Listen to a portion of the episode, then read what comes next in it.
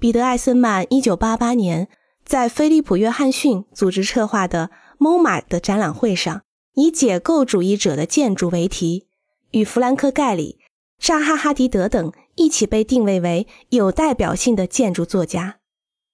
解构主义建筑师设计的共同点是赋予建筑各种各样的意义，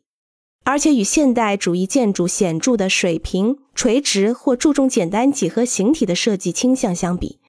解构主义的建筑却运用相贯、偏心、反转、回转等手法，具有不安定且富有运动感的形态的倾向。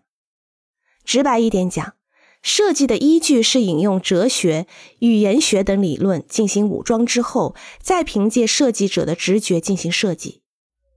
我想，他也只是将杰克·德里达的解构主义哲学理论言语中的某种有破坏性的尖锐的感觉引用在建筑形态而已。无论是谁，都有一种将内心藏有的半暴力性的东西表现在形态上的欲望。从现代主义的束缚中解放出来，然后作为一种主义，给他一种公开的理论依据。彼得·艾森曼的存在的价值，在这一点上将会得到历史的特殊评价吧。欢迎关注和订阅，这样可以第一时间收听到最新的节目。